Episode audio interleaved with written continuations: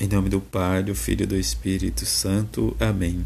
Quem vem a mim não terá mais fome, e quem crê em mim nunca mais terá sede. 18 domingo do tempo comum, Evangelho de João, capítulo 6, versículos de 24 a 35. Naquele tempo, quando a multidão viu que Jesus não estava ali, nem os seus discípulos subiram às barcas e foram à procura de Jesus em Cafarnaum. Quando o encontraram, no outro lado do mar, perguntaram-lhe: Rabi, quando chegastes aqui? Jesus respondeu: Em verdade, em verdade vos digo, estais me procurando não porque vistes sinais, mas porque comestes pão e ficastes satisfeitos.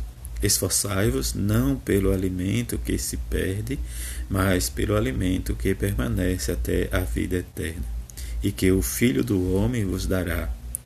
Pois este é quem o Pai marcou com o seu selo.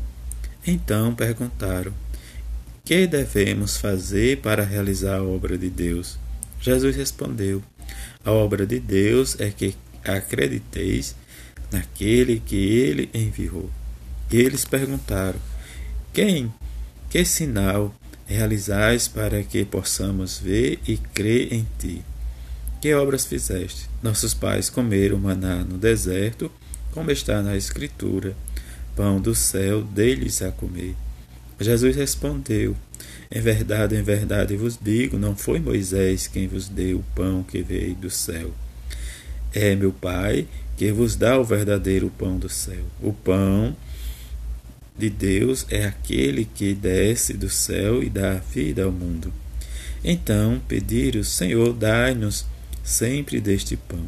Jesus lhe, lhe disse: Eu sou o pão da vida, quem vem a mim não terá mais sede, mais fome, e quem crê em mim nunca mais terá sede. Palavra da salvação, glória a vós, Senhor nesta liturgia deste domingo, em que escutamos a palavra de Jesus, do seu Evangelho, em que este sentido em que nós buscamos para a nossa vida de libertar, de viver, experimentar esta palavra de libertação. A primeira leitura nos fala em que Deus fará chover o pão do céu e deste pão que nos alimenta como maná, diz no deserto, alimentou o povo de Israel, né, diante daquele clamor em que na manhã desapareceu, diz no orvalho, como nos diz a própria leitura, na superfície em que todos pregaram de acordo com a sua necessidade. Isto é o pão que o Senhor vos deu como alimento. Esta é a primeira leitura que nos fala. Em em, em, na segunda leitura de, de, da carta de São Paulo aos Efésios, revestiu o homem novo, criado à imagem de Deus. Nesta linguagem que todos nós temos que aprender de Cristo, né, diz que foi e que escutou e que nos fala e nos ensina, diz a, com a conformidade da verdade né, que está Jesus em que nós temos, como o próprio Paulo nos diz, renunciar e viver e despojarmos né, diz, deste homem velho que nos corrompe para, né, diz, diante dos efeitos das paixões, mas que precisamos nos revestir deste homem novo que é Jesus Cristo. E diante que somos esta imagem, semelhança de Deus e que o Evangelho nos fala, desde dando continuidade do Evangelho de domingo passado, as multiplicações dos pães e dos dois peixinhos, em que agora o povo vai procurar Jesus para que, né, diz ele, satisfaça desde as suas vontades. A falta de pão, como nos diz, é o desafio em que nos leva, diz, a murmurar, como às vezes o povo de Israel murmurou, nós também murmuramos em algumas situações que nós não somos beneficiados com a graça de Deus. Neste fato, nós precisamos viver uma intimidade, um conhecimento mais profundo de entender que Deus é o nosso libertador, o nosso Criador, aquele que nos satisfaz mediante mesmo as nossas falhas, nossos tropeços, nossos delícias, a nossa falta de fé, mas que precisamos preencher na nossa caminhada a necessidade da confiança em Deus, em confiar sempre. Deus nos dá força.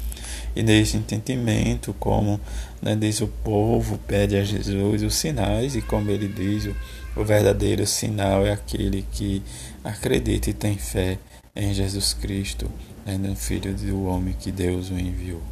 Neste, nesta nossa vida em que às vezes nós não gostamos do deserto, porque o deserto é ausência de vida e nos torna também ausência de Deus, mas que precisamos sempre fazer a sua vontade. Neste mês também que nós rezamos e devemos identificar as nossas orações pelas vocações, pelos nossos padres, pelos nossos seminaristas, para que possamos viver a nossa experiência de homens e mulheres que buscam esses homens que deixam sua vida para depois servir à igreja pelo ministério de, do seu ministério de padre, né, diz na palavra, em que às vezes nós conhecemos mais os nossos presbíteros, em que eles se doam cada vez mais, mas muitas vezes nós não rezamos por cada um deles. Nós deixamos desde criticamos, mas diante desse mês, desse percurso, em que nós possamos lembrar de São João Maria Vianney, aquele jovenzinho que teve dificuldade de viver a sua fé, mas de ver, viver sua aprendizado, mas Deus o capacitou diante mesmo das suas falhas, da sua limitação humana, Deus o enriqueceu com sua graça. Que neste mês possamos rezar por cada um destes e adotar e rezar sempre por mais as vezes que vamos ver desde na internet e nossas redes sociais. Diz, mas precisamos rezar sempre com firmeza e pedir à Mãe de Jesus que nos ajude cada vez mais a ter esta confiança em nossos padres, diante mesmo das, das limitações de cada um. Que neste domingo possamos viver e rezar por cada um deles, como é o primeiro domingo, em que é dedicado a estes homens e este jovem que deixa sua vida para servir a Jesus Cristo na igreja. E que a Mãe de Jesus abençoe cada um deles e que possamos ter esta confiança cada vez mais nos nossos pastores.